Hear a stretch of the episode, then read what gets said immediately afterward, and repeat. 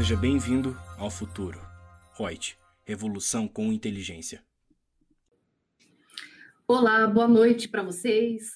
Primeiro de dezembro, já, né? Finzinho do ano. Estamos aqui com mais uma live pela Reut. Eu, Lúcia Yang, consultora de treinamentos. Quero te dar as boas-vindas para a live de hoje. Minha gente, o que, que é o nosso tema de hoje? Eu escolhi tributação de aluguel de imóveis.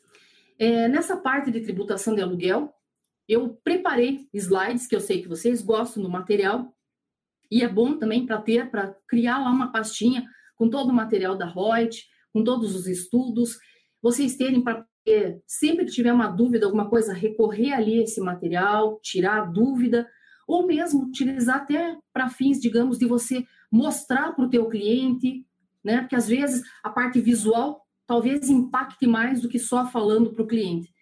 Então aqui eu fiz um estudo em que eu vou mostrar para vocês tanto a parte do rendimento de aluguel recebido por uma pessoa física, por uma pessoa jurídica que é tributada no simples, por uma pessoa tributada no lucro presumido e no lucro real.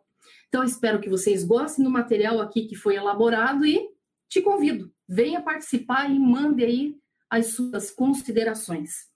Então, eu fui colocando por hipóteses primeiro. Então, vamos começar da pessoa física e vamos, né, dos sistemas tributários dos mais simplificados até um pouquinho mais rico. Primeira hipótese que eu coloco para vocês é uma receita de locação recebida de pessoa física. Veja que nesse quadro que eu montei para vocês não tem imobiliária, não tem nada. Eu tenho num polo ali a pessoa física locadora, a dona do bem. No outro polo eu tenho uma pessoa física locatária, que é o inquilino. Pra, pra, vamos falar primeiro do lado do inquilino. Para essa pessoa aí que é o inquilino, ele pode lançar essa despesa na declaração de imposto de renda, na declaração de ajuste anual como despesa dedutível ou é indedutível? Depende. Depende do quê? Se, por exemplo, se sou eu que estou alugando, né, eu sou uma inquilina é, de um, sei lá, de um apartamento, vamos supor, para moradia. Se é para fins de moradia, eu vou lançar na minha declaração de ajuste de pessoa física como não é abatimento, eu não posso lançar como despesa dedutível, mas a legislação diz que eu sou obrigada a informar que eu tive essa despesa, porque o fisco quer saber que eu seja uma dedo duro. Então, é indedutível, mas eu tenho que informar que eu paguei esse aluguel para uma outra pessoa física, para o fisco correr atrás daquela pessoa física e ver se ela pagou o tributo. Se houver essa omissão de informação e isso for pego pelo fisco, existe uma penalidade que é aplicada em cima de mim, que a despesa é indedutível, mas eu não informei. Então, esse é um primeiro caso. Segundo caso, pode ser uma despesa dedutível? Sim, o aluguel. Quando? Agora é outra situação. Eu sou profissional liberal, estou alugando, sei lá, um, um espaço sou dentista, vou alugar lá um consultório. Aí eu estou usando para minha profissão. Só que aí eu vou lançar em despesas escrituradas no livro caixa. Eu vou ter a documentação, recibo, um contrato, enfim, né, o comprovante de que eu paguei esse aluguel, toda a documentação pertinente e está intrinsecamente ligado à minha atividade. Então, aí passa a ser uma despesa dedutível. E eu vou lançar como despesa no livro caixa e vou colocar isso na declaração de ajuste anual. Beleza? Então, duas situações. Aluguel é dedutível quando for para fins de trabalho do profissional liberal e é indedutível quando é para fins de moradia. Agora, e para pessoa física locadora? Quando é uma pessoa física recebendo rendimentos de uma outra pessoa física, a tributação se dá no beneficiário do rendimento, na locadora, na pessoa física, ela vai recolher o chamado carnê-leão. Carnê não tem nada a ver com carnê. É um DARF normal, o código 0190, que é referente a carnê-leão, recolhe usando a tabela do imposto de renda, tabela progressiva normal, essa que a gente usa para salário. Então, eu vejo, dependendo do valor do aluguel. Por exemplo, ah, 1.500. 1.500, eu vou lá na tabela. Ele está dentro da faixa de isenção. Aí não tem tributação. Agora, foi 2.500. Vou na tabela, vejo em qual faixa de tributação se enquadra, aplico a alíquota e aquela parcela deduzir e recolho. Quando o carnê-leão, ele é sempre devido até o último dia útil do mês seguinte à ocorrência do fato gerador. Na pessoa física, o fato gerador é o recebimento, é regime de caixa. Então, se eu recebi em novembro o aluguel, eu tenho até o último dia útil de dezembro para recolher o carnê-leão. Beleza? Entendido essa primeira situação? Vamos partir, vamos dificultando. A segunda hipótese, olha lá que terrível, já piorou o negócio, né? É o mesmo caso, só que eu coloquei ali, ó, segunda hipótese, é uma receita de aluguel, né, de locação, recebida pela pessoa física locadora através de uma imobiliária. Muda alguma coisa? Nada, absolutamente nada. Continua para aquela pessoa física locatária. Se for para moradia, despesa indedutível. Se for uma profissional liberal, despesa dedutível dentro do livro caixa. Beleza. Para a pessoa física locadora, não muda nada. Ela recolhe o carnê-leão, normalmente, os mesmos moldes que eu falei. Lúcia, mas ela não está recebendo de uma pessoa física, ela está recebendo da imobiliária, que é uma pessoa jurídica. Não importa, esqueça a imobiliária. A imobiliária está ali só para intermediar as partes, somente. Eu sempre tenho que ver os dois pontos, quem é o locador, quem é o locatário. Esquece a imobiliária. Isso já ouvi muito na época que eu trabalhava na consultoria, que o pessoal dizia: ah, mas eu estou recebendo da imobiliária a pessoa jurídica. Não, não tem nada a ver. Eu tenho que ver quem é o inquilino.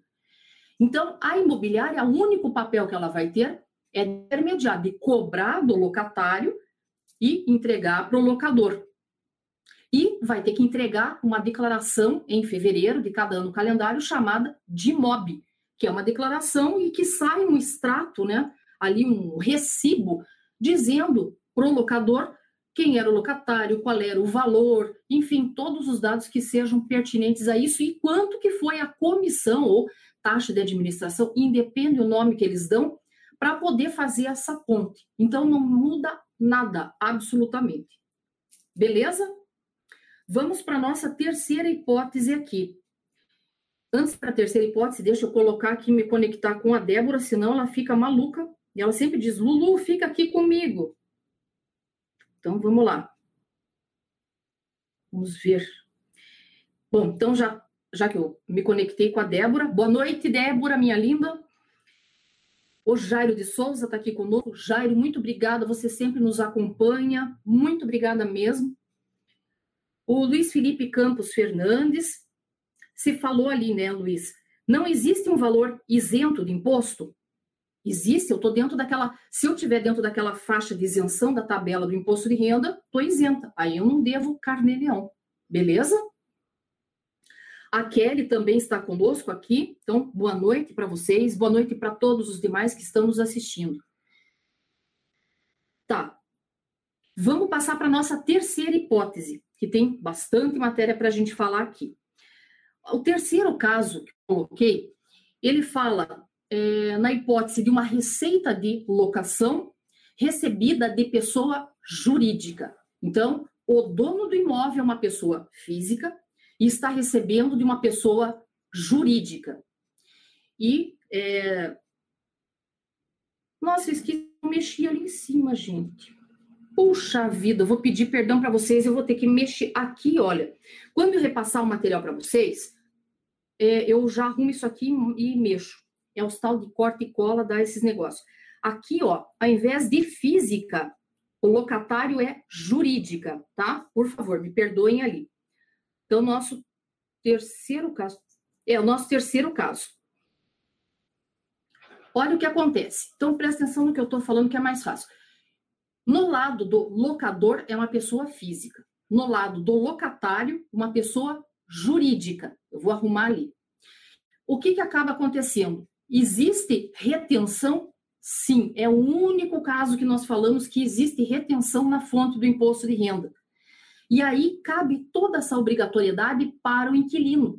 É o inquilino que vai fazer a retenção na fonte, usando a tabela do imposto de renda.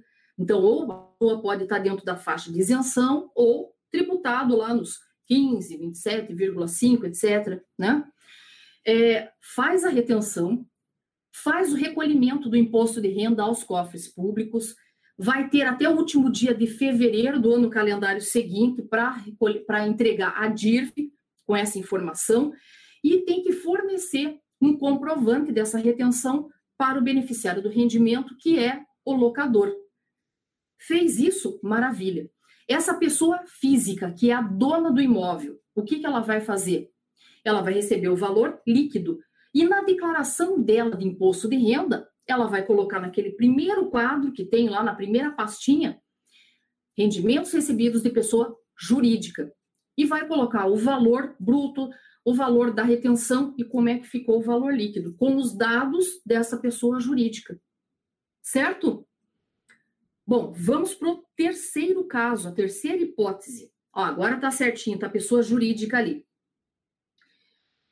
Nossa, nesse terceiro, nessa quarta hipótese, nossa, olha como tá grandona, né, a informação. Então, eu tenho a pessoa física, que é locadora. Ela, se receber de uma pessoa física, ela recolhe o carnê-leão. Se ela receber de uma pessoa jurídica, ela não faz nada. Então, eu tenho lá, no polo de locatária, eu tenho a pessoa jurídica. Essa pessoa jurídica locatária, ela vai fazer a retenção usando a tabela do imposto de renda, vai fazer o recolhimento em DARF, vai apresentar DIRF, vai fornecer um comprovante de retenção e a imobiliária, ela paga para a imobiliária, a imobiliária repassa para a pessoa física locadora. A pessoa física só recolhe o carnê-leão se ela receber de física. Se ela receber de jurídica, aí a jurídica que faz tudo. E se tiver a imobiliária fazendo essa interposição ali? Não, não mexe absolutamente nada. Simplesmente a imobiliária vai entregar as partes, porque ela vai entregar a de imob, último dia útil de fevereiro, e nessa entrega dessa declaração vai ficar claro ali, dizendo: olha, esse era o inquilino, esse era o proprietário proprietário recebeu tanto, eu cobrei tanto por fazer essa intermediação, tanto de comissão meu. Dá esse comprovante para a pessoa física dona do imóvel poder preencher a sua declaração do imposto de renda. Agora, não é simplesmente pegar um valor bruto desse aluguel. Olha que interessante. Tem previsão no nosso regulamento do imposto de renda, o RIR de 2018, e que diz que no caso de aluguéis imóveis, não vão integrar o rendimento passível de tributação, desde que esse ônus tenha sido exclusivamente do locador. Então, o que, que eu vou fazer? Eu sou a dona do imóvel. Se o ônus foi meu, por exemplo, se eu que paguei algum imposto, alguma taxa, algum emolumento em relação àquele imóvel, então eu posso abater. Então, por exemplo, eu tenho imóvel para alugar e eu mesma é que paguei o IPTU dele, eu não repassei esse ônus para o inquilino, eu paguei. Então, eu tenho o direito de abater esse valor do aluguel para daí sim ofertar a tributação. Também eu posso abater esse valor bruto, entre aspas, um aluguel pago numa locação de imóvel sublocado, se for o caso. Posso abater também as despesas pagas para cobrança ou recebimento do rendimento. O que, que é esse valor? É justamente essa tal taxa de administração ou comissão ou o nome que for dado que o dono do imóvel paga para a imobiliária para fazer essa intermediação, tá? Então é esse valor que eu posso abater. E também podem ser abatidas as despesas de condomínio. E aí, então tem o valor bruto lá, o aluguel, 5 mil. Bato todos esses valores, vai ficar um valor, entre aspas, mais líquido, esse valor líquido é que eu vou na tabela do imposto de renda. Se for recebido de física para física, eu recolho o carnê-leão em cima desse valor. Se for o inquilino uma pessoa jurídica, é ele que vai ter toda essa tratativa de fazer aplicação né, desse valor aí. Claro que me lembrei de uma coisa importante também. Quando eu for aplicar a tabela do imposto de renda, cabem todas aquelas deduções normais lá de dependente, né? Todas aquelas coisas que tem quando a gente aplica a tabela do imposto de renda. Então, toda essa gama de informações tem que ser repassada para a pessoa jurídica, o inquilino, para que ele faça a aplicação sobre o valor correto dessa parte do aluguel. Principalmente se tiver imobiliário, então, geralmente é delegada toda essa gama de informações e tal para a imobiliária. E regra geral, quando tem imobiliária fazendo intermediação, geralmente é a própria imobiliária que faz esse recolhimento ou que preenche toda a guia e passa para o inquilino fazer o recolhimento. Regra geral. Né? Aí, caso a caso, cada tipo de imobiliária tem o seu procedimento específico em relação a isso. Na declaração de ajuste anual que eu falei para vocês, então, se eu sou a proprietária desse imóvel, tá, recebi o rendimento de aluguel de uma pessoa jurídica. Então, na minha declaração do imposto de renda, ele vai lá naquela pastinha que eu falei de rendimentos recebidos de pessoa jurídica. Dou os dados dessa jurídica, coloco o valor bruto, a retenção e o valor líquido. Ok, porque foi uma antecipação dessa retenção. Agora, se eu, pessoa física, recebi de uma outra pessoa física, eu vou numa outra pastinha na declaração do imposto de renda, que é rendimentos recebidos de pessoa física ou exterior, que é o caso pacífico lá de colocar o carnê-leão. Inclusive, daí, dentro dessa ficha, ele tem uma coluna própria que coloca aluguel, e aí nessa parte de aluguel, você vai colocar os valores mês a mês ali. Teve ou não carnê-leão, você tem que informar de janeiro a dezembro, todos os valores recebidos, e daí ele tem na última coluna quanto que você recolheu a título de carnê-leão. Digo já uma coisa, um erro gravíssimo que o pessoal faz. A Lúcia, eu não pago o carnê-leão todo mês. Eu deixo para recolher tudo lá no final, lá na declaração de imposto de renda. Tá certo? Super não, tá super incorreto. Não é para fazer assim. Cai em malha? Cai em malha. O fisco pode chegar e dizer: olha, eu quero que você recolha tudo lá para trás com multa e juro e eu te devolvo esse último valor aqui ou abato esse último valor que você recolheu. Então tá super incorreto. Carnê-leão, ele é obrigatório mensalmente, desde que tenha retenção, né? Desde que tenha lá a faixa de tributação em que dê o tributo. Beleza? Então, isso é importantão para a gente saber as duas condicionantes em relação à declaração de ajuste anual vou vir com uma bomba. Muita gente não sabe, isso existe, ó, muito, muito tempo. Em vários cursos eu comento disso, o pessoal, nossa, Lúcia, mas onde é que está a previsão e tal? Gente, se vocês entrarem naquela declaração de ajuste anual da pessoa física, lá naquele menu, menu, menu que tem de ajuda, que traz as informações de preenchimento, tem lá, tem no regulamento do imposto de renda, é, quando ainda antigamente tinha a declaração de imposto de renda que, que a gente ia na Receita Federal, eles davam aquele livrinho, né, o manual de preenchimento da declaração, os mais antigos entenderão, tinha previsão lá também disso. Olha que interessante. O nome, né, o título que é dado ali, sessão gratuita de uso. Olha lá o que, que diz a lei. Se eu ceder gratuitamente para uso esse imóvel que não seja para cônjuge e nem parente de primeiro grau. Quem que é parente de primeiro grau? grau? Pai, os pais, os filhos, só. Ou seja, se eu ceder esse imóvel gratuitamente para alguém habitar, né, ficar nesse imóvel, é classificado, eu tenho que considerar como rendimento tributável. Lúcia, mas eu não estou recebendo nada, eu estou cedendo gratuitamente. Sim, mas o fisco diz: você quer fazer cortesia com chapéu alheio? Quer fazer cortesia? Paga tributo. E quanto é que paga? Vai pagar na declaração de ajuste anual, ou seja, na declaração do imposto de renda, a importância relativa a 10% sobre o valor venal do imóvel.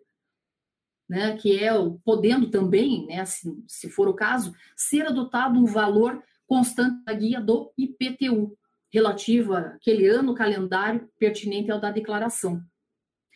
Né? Que doideira, quer dizer, então o fisco diz, olha, quer fazer benefício, etc., vai pagar tributo. Lúcia, você já viu alguém pagar isso aí? Sinceramente, até hoje, não. São vinte e poucos anos que eu trabalho nessa área. Muita gente se assusta. Eu já ouvi pessoas me perguntarem assim, Lúcia, mas não é imposto sobre a renda? Eu não teria que ter renda para ter o tributo? Sim, mas e aí eu não estou tendo renda. Na verdade, eu estou até perdendo, porque eu estou deixando de alugar para uma outra pessoa, o meu imóvel está se desgastando, porque sempre que você empresta, cede para alguém, nunca, né? Já vai ter um desgaste. Ninguém cuida da mesma maneira como se fosse você. E mesmo assim é tributável. Fazer o quê? Como eu sempre digo, lei não é sinônimo de justiça. Lá tem a nossa previsão legal, tem no regulamento do imposto de renda, tudo previstinho, bonitão aí, ó, há bastante tempo. Lúcia, mas o fisco tem como pegar? Se eu fizer contrato com a pessoa, todos os contratos, o cartório manda para a Receita Federal. Então, se a Receita quiser, ela pode ser. Eu não sei como é que está o grau de cruzamento de dados da Receita no seguinte sentido.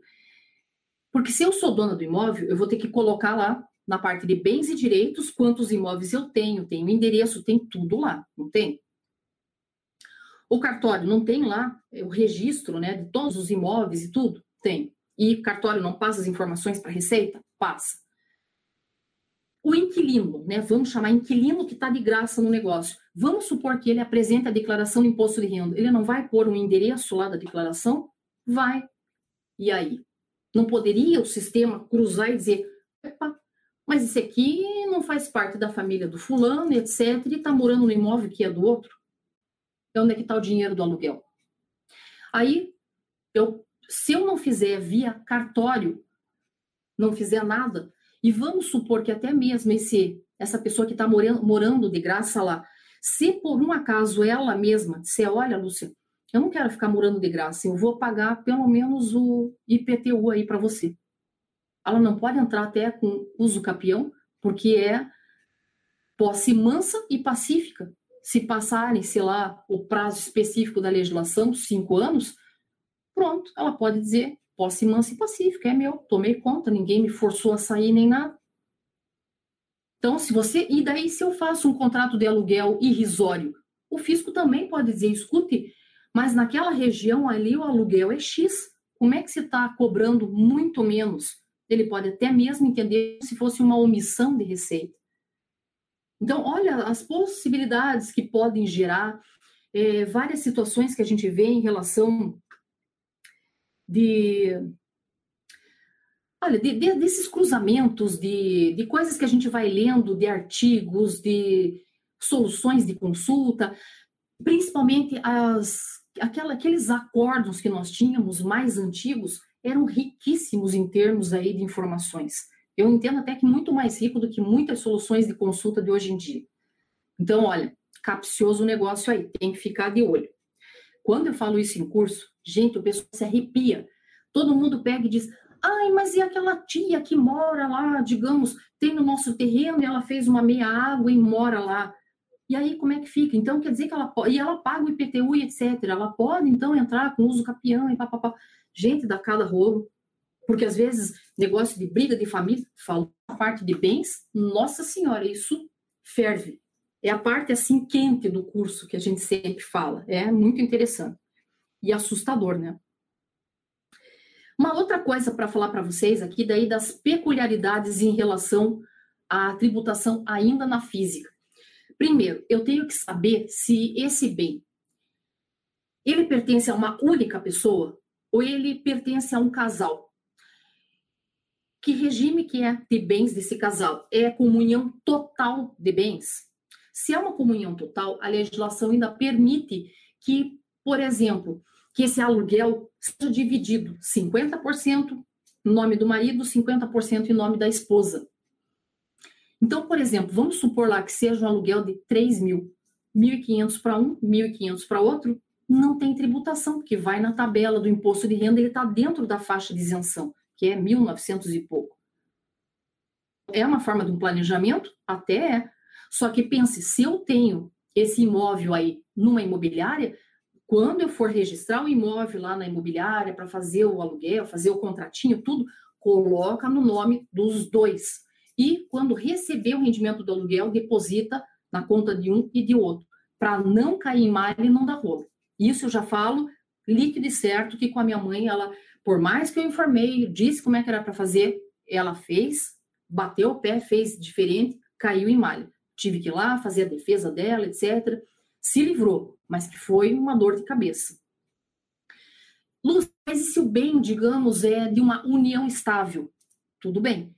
O bem foi comprado da união dos dois para frente ou era um bem que já existia de um deles? Se era de um deles apenas antes da união, o aluguel é só daquele cara ou só da mulher.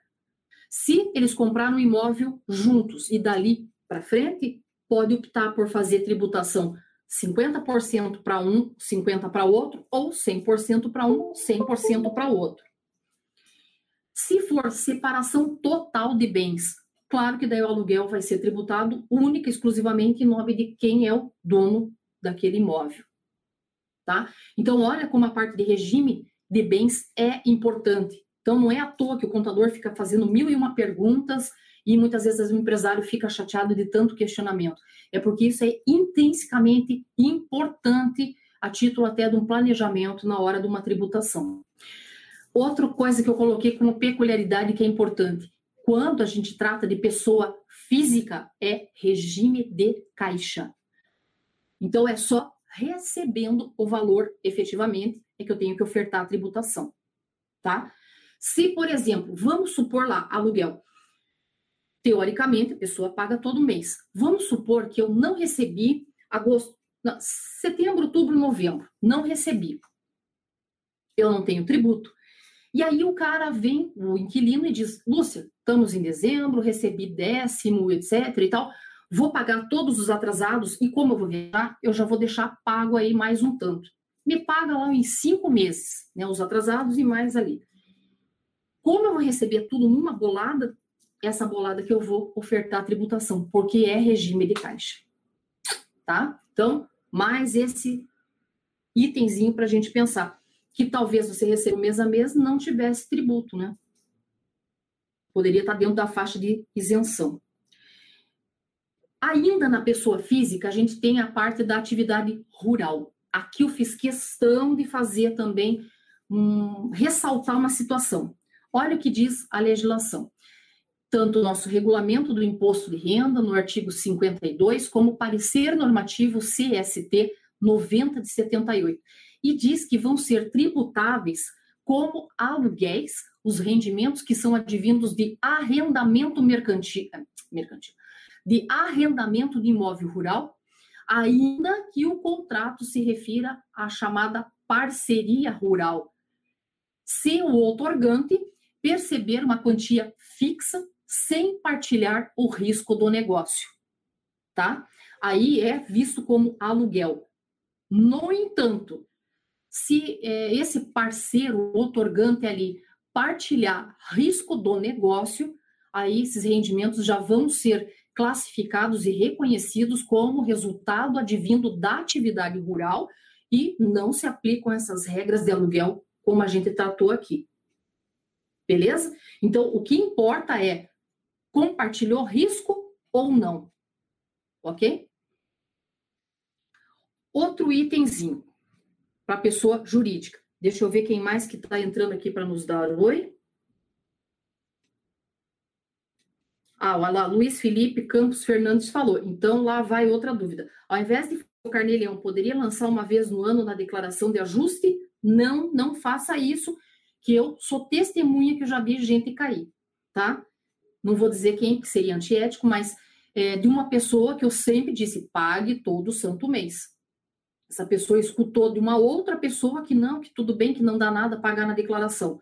Pagou na declaração, pimba. Já no começo lá, ele recebeu uma cartinha da Receita e me chamou e falou: e aí, caí na malha. Eu falei, mas como? né? Você não fez todas as coisinhas tudo certinho, como eu falei? Pois é, eu escutei de uma outra pessoa. Sabe aquilo do canto da sereia? Que o cara diz assim: Poxa, por que eu vou pagar todo mês? Deixa, eu pago tudo lá numa vez só, né? Toma. Tomou na cabeça. Foi chamado, eu tive que fazer todos os cálculos mês a mês, com multa, com juro, tudo certinho para ele. Resultado, tudo que agora essa pessoa faz, me consulta certinho. Não tá mais dando decisões alopradas aí, depois ter que pagar em relação a isso. Mas veja, caiu duas vezes, gente. Caiu duas vezes na malha para daí aprender que tem que seguir o que o contador fala. Ó, Francisco José de Lemos, boa noite, Francisco. Francisco está fazendo o nosso curso do lucro real. A Denise Maria Oliveira, minha querida Denise, é, né, também estou bem, graças a Deus, Denise, uma boa noite para você. Oh, querida, você é maravilhosa, lindinha mesmo. O Jairo de Souza aqui. Quando a cessão de direitos é entre pessoas jurídicas não tem relação societária, holding, incide tributação, mas daí não é aluguel, né, Jairo? Aí já é outra situação. Daí pode ter outro tributo, tá? O é, imposto de transmissão, enfim, mas não é aluguel. Então não, não seria esse o caso. Vamos falar de holding numa outra etapa. Aí nós falamos da holding, mas não é o caso aqui, tá? Não teria essa tributação. Não se preocupe, não é rendimento de aluguel. Passando para a pessoa jurídica, a gente tem ali a tributação no lucro presumido. Então, vamos calcular primeiro a parte do, do aluguel, a locação, como fazendo parte do objeto social. Então, eu tenho lá meu contrato social e lá está o objeto social, locação de bens imóveis. Maravilha. Então, como é que eu faço a tributação? Olha a planilha que eu mostrei ali, o passo a passo para vocês entenderem. No lucro presumido, eu não tenho que presumir usar percentuais, que seriam margens de lucro, sobre uma receita bruta trimestral para achar a base de cálculo? Sim. A legislação me diz que eu tenho 1,6%, 8%, 16% ou 32%. Eu coloquei ali ressaltado 32%. Então, vamos que eu, meu objeto social é ligado à parte de locação. Perfeito. Então, trimestralmente, para o imposto de renda, eu vou aplicar 32% em cima da minha receita bruta trimestral. Dessa receita bruta trimestral, a legislação diz que eu posso diminuir desses valor, dessa receita bruta trimestral uma venda cancelada, uma devolução, é, um desconto incondicional concedido, os impostos não cumulativos, que é o caso do IPI e o caso do ICMS, substituição tributária. Pois bem, então, apliquei lá 32% sobre a receita bruta trimestral. Já direto em cima desse valor, que vai ser a minha base de cálculo, eu vou aplicar 15% a título do imposto de renda e, dependendo, eu posso ter um adicional de imposto de renda de 10% sobre a parcela que ia ceder a base de cálculo. Veja a flecha que está ali, né? Em cima da base de cálculo sobre o que exceder 60 mil no trimestre, eu tenho um adicional de 10% do imposto de renda. Ok? Vamos para o cálculo da contribuição social. Vamos fazer completinho aí esse cálculo. Na contribuição social, sendo a minha receita de aluguel também parte do objeto social. 32% sobre essa receita, entre aspas, bruta, né? Com esses descontos todos, eu chego na base de cálculo. Sobre essa base de cálculo, eu aplico 9%, é a minha contribuição social a pagar. Ok? Estão entendendo essa minha tabela, gente? Depois eu disponibilizo, fica mais fácil para vocês verem. Eu vou arrumar aquela, aquele itemzinho que tinha lá no começo, daí eu repasso para vocês. É, em relação ao PIS e COFINS, lucro presumido é modalidade cumulativa. Então, teoricamente, eu vou pagar PIS 0,65% sobre a receita bruta mensal, receita do aluguel. E a COFINS 3% sobre a receita bruta mensal também. Morreu ali no lucro presumido. Essa primeira, essa primeira hipótese. Mas eu pensei numa segunda hipótese. Vamos pensar que essa receita de aluguel não faça parte do objeto social da pessoa jurídica. Vamos supor que a pessoa jurídica tenha comércio e ela tem o comércio, mas ela tem lá, por exemplo, um barracão e que ela aluga esse barracão. Só que ela não mexeu lá no objeto social dela, então não faz parte do objeto social. Então veja que eu já coloquei aluguel ali naquela coluna de demais receitas. Eu não vou aplicar aqueles percentuais de 8, é, de 1,6, de 8, de 16 ou de 32%. Já direto em cima dessa minha receita de aluguel, eu vou aplicar os 15% do imposto de renda e sobre essa base de cálculo, o que ultrapassar 60 mil no trimestre, eu vou ter 10% de adicional. Certo? E para o cálculo da contribuição social, quando esta minha receita lançada não fizer parte também do objeto social, como é que vai ficar? Mesmo critério.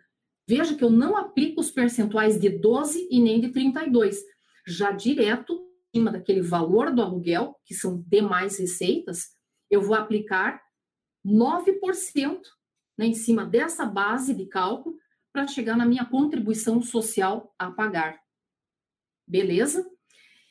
E em relação aí ao PIS e COFINS, quando essa receita de aluguel não fizer parte do objeto social, quando for outras receitas, nessa modalidade cumulativa de PIS e COFINS, não tem a incidência nem do PIS e nem da COFINS sobre essas outras receitas.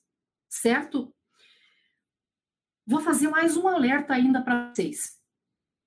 Gente, no regulamento do imposto de renda, né, eu já falo sempre no regulamento porque é onde está compilado ali toda a legislação esparsa é, viu que eles mexeram no que é o conceito de receita bruta.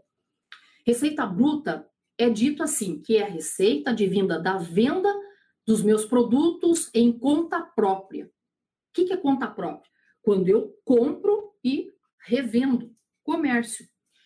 Que é também a receita advinda da prestação dos meus serviços, beleza. Que é a receita advinda em conta alheia. O que, que é conta alheia?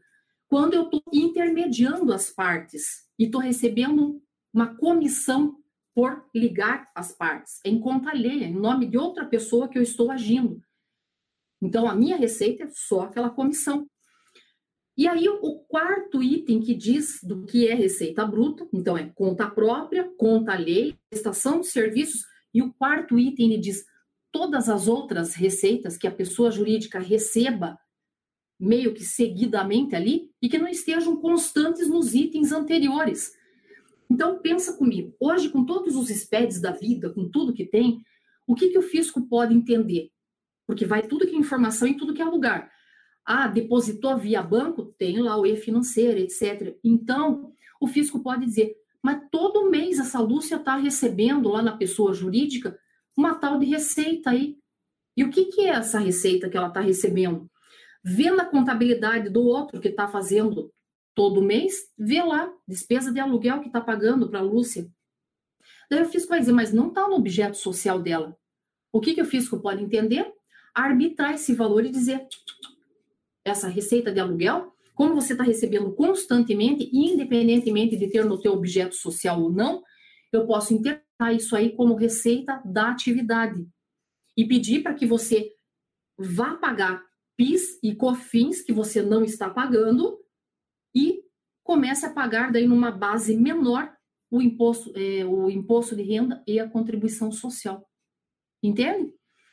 Porque você está dando calote no fisco em relação ao PIS e COFINS e pagando a mais imposto de renda e contribuição social, a partir do momento que você considera como outras receitas. Então, isso também é uma dica bacana que todo contador tem que sentar com o empresário, mostrar as diferenças, coloque em planilhas, coloque em números, que aí o cara entende o quanto que isso vai afetar no âmbito da tributação para ele. Que aí faz uma alteração contratual, inclui lá essa atividade e talvez pague menos tributo. Talvez, né? Aí tem que pôr sempre no papel para ver a, a viabilidade disso tudo. Vamos lá para mais um dos itens e no Simples Nacional, como é que eu vou tributar? Simples Nacional, eu coloquei aqui algumas situações. Na verdade, duas situações. É, atividade de locação, quando é de bens próprios, isso é um fator impeditivo de enquadramento na tributação do Simples Nacional.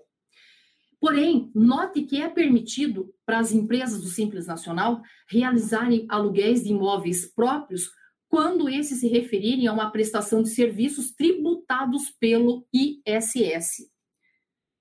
Lúcia, mas aluguel de imóvel ele é tributado pelo ISS? Ele não é só sobre a prestação de serviço, aluguel, que eu saiba não tem ISS? Pois então, aí eu trouxe aqui para vocês uma solução de consulta. Fiz lá umas pesquisas hoje, tá aí? Trouxe ali, solução de consulta é de 2014, tudo bem, mas a interpretação do, do fisco em relação a isso permanece nesse sentido. Olha que interessante o que diz essa solução de consulta. São permitidos aqueles que tenham a finalidade de exploração de salões de festas, centros de convenções, escritórios virtuais, stands, quadras esportivas, estádios, ginásios, auditórios, casas de espetáculos, parques de diversões, canchas e congêneres, né, os assemelhados, para a realização de eventos ou negócios de qualquer natureza. Então, para esses daqui, pode ter o ISS e, portanto, pode estar tá dentro do Simples Nacional. Essas situações em si. Certo? Agora, o que, que é permitido no Simples Nacional, que tem a previsão legal? Então, na nossa lei que criou o Simples Nacional, a Lei Complementar 123 de 2006, nós temos lá a previsão que a atividade de administração e locação de imóveis de terceiros é permitida no Simples e vai ser tributada perante o anexo 3, lá a tabelinha né, do Simples Nacional.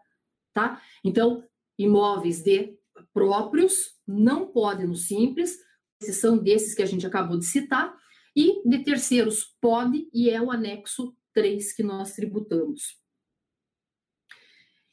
E no lucro real trimestral? Porque na estimativa é igual ali do presumido tá? a metodologia ali, mais ou menos, de cálculo. Então, vamos pegar um diferencial que é dentro do lucro real trimestral.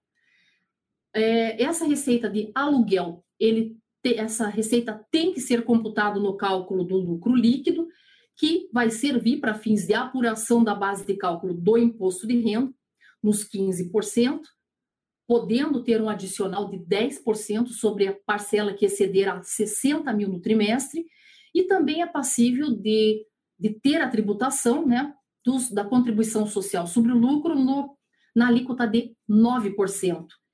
E também vai ter a incidência do PIS e da COFINS na chamada modalidade não cumulativa, sob as alíquotas de 1,65% né, e 7,6%, respectivamente, em relação ao PIS e à COFINS.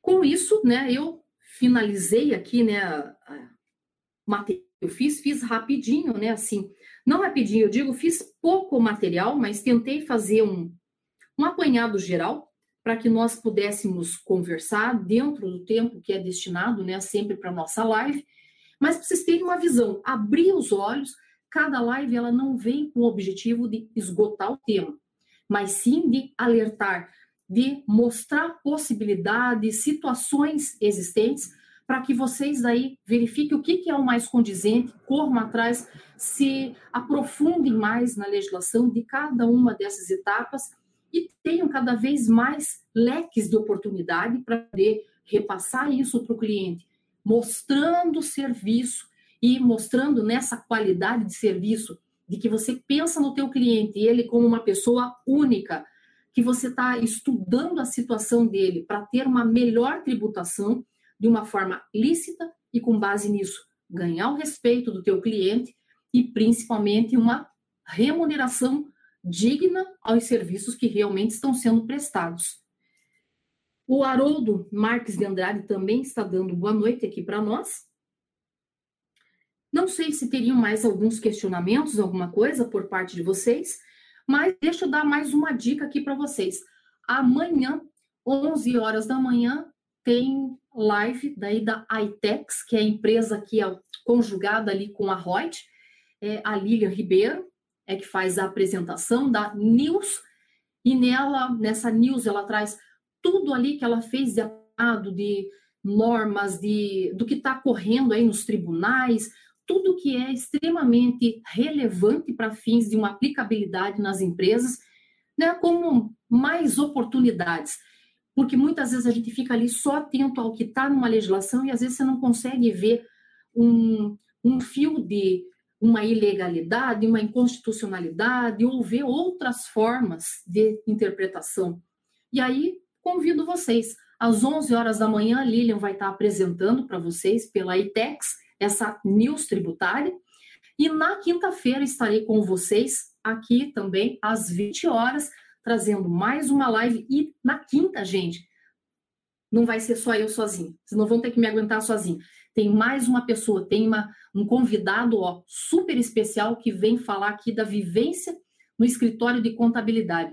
Eu estou fazendo uma relação de várias perguntas e vou ensinar meu convidado de perguntas para ele falar da prática profissional que ele está tendo, de como angariar clientes, de como é que ele está se saindo, enfim, vários critérios, dicas aí também para vocês poderem aplicar aí no escritório e ter muito sucesso, muitas possibilidades.